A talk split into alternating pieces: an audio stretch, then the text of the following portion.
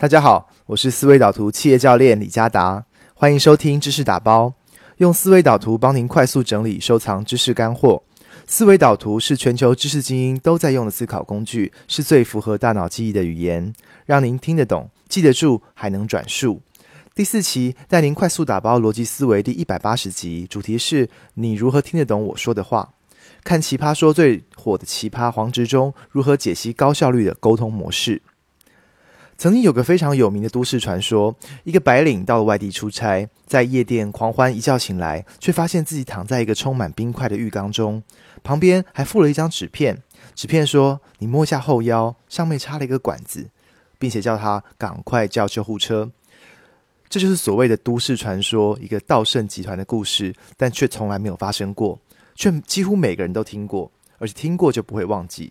这虽然是谣言，却也是最有效的沟通，让你听一遍就能听得懂、记得住，还能转述。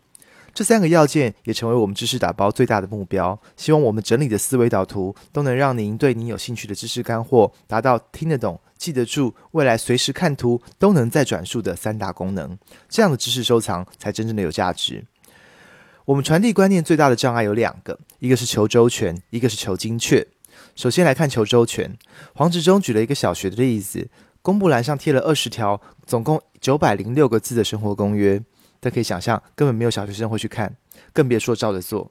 而另外一个例子呢，是两千年的时候，新加坡总理吴作栋向国民阐述新世纪到来的展望。他说，希望未来的新加坡每个公厕都能有卫生纸。短短一句话，却能让人印象深刻。要想达成这个目标，除了有好的公共设施管理，还要有国民基本的素质教育配合，也指引出明确的配套政策方向。这就是非常有效的沟通。罗胖也补充，许多人话讲不清楚，是因为陷入了文字思维。其实讲话和写作是截然不同的。印刷文明对我们最大的影响，就是让我们被文字限制住。讲话的时候，不自觉的会想去翻译文字，但其实忘掉文字思考，反而更容易把事情讲清楚。第二个障碍是求精确。我们常常忽略了沟通的目的是为了传递观念，而不是传递句子本身。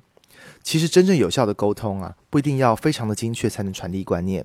例如，好莱坞的编剧在销售剧本的时候，其实内容根本还没有拍出来，那他该如何跟导演、制片、化妆、特效去沟通内容呢？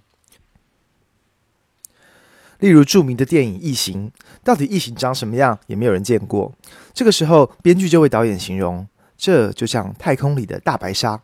大白鲨的恐怖之处在于神出鬼没，创造一种不确定的悬疑感。因此，导演马上就能延伸去想到，所以太空船不能是明亮的，要是阴暗的；太空人不是俊男美女，而是能够跟异形对抗的战士。而特效也知道说要做一个神出鬼没、速度快的怪物。一个形象化的形容，虽然不精确，却让所有人都能有效的掌握编剧想要传达的观念。台湾沟通的两大误区，接着来谈高效沟通的三大原则：简单、意外、具体。第一是简单。美国总统甘乃迪在太空竞赛的时代，他提到自己对太空计划的愿景是在未来十年把人送上月球，还要把他们活着带回来。这样一句话，简单有力，而且目标明确。但如果他是说我们要采用最新的科技，打造团结的科研环境，共同创造全球的领先地位，民众可能听完之后什么都没记住，但上面的一句话就能有效的让人们记住。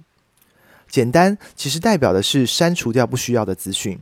美国陆军在面对多变的战场状况，发展出了指挥官命令的概念，也也就是说，当你只能做一件事的时候，你要做什么？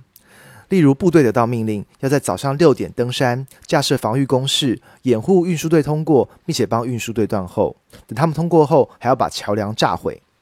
刚刚听了一连串的命令当中，其实最重要的指挥官命令是掩护运输队。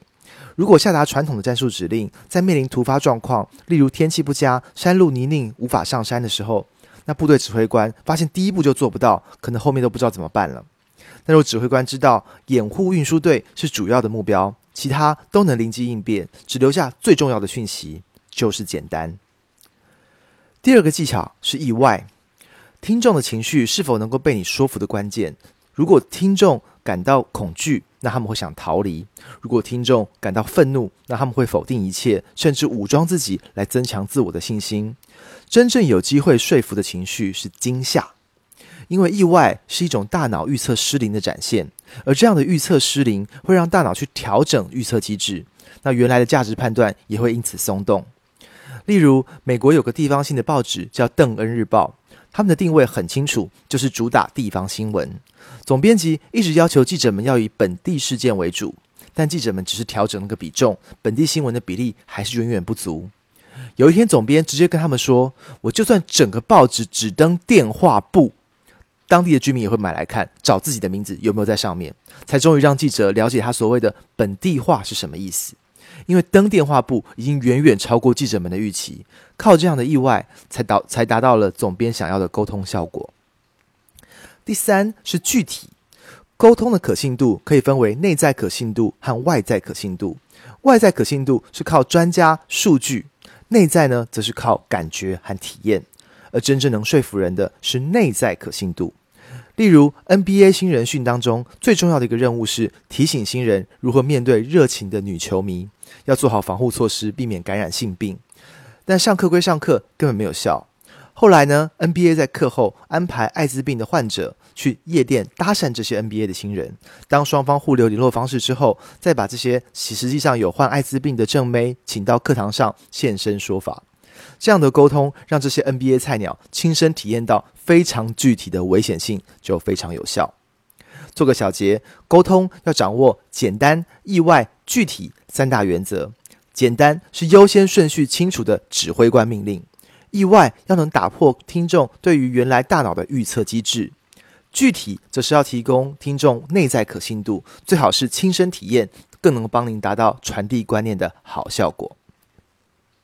以上就是本期帮您打包的内容。若您对本期的内容有兴趣，现在就到新浪博客搜寻“知识打包”。下载本期打包的思维导图图档和文稿，知识打包用思维导图帮您管理您的知识与书房。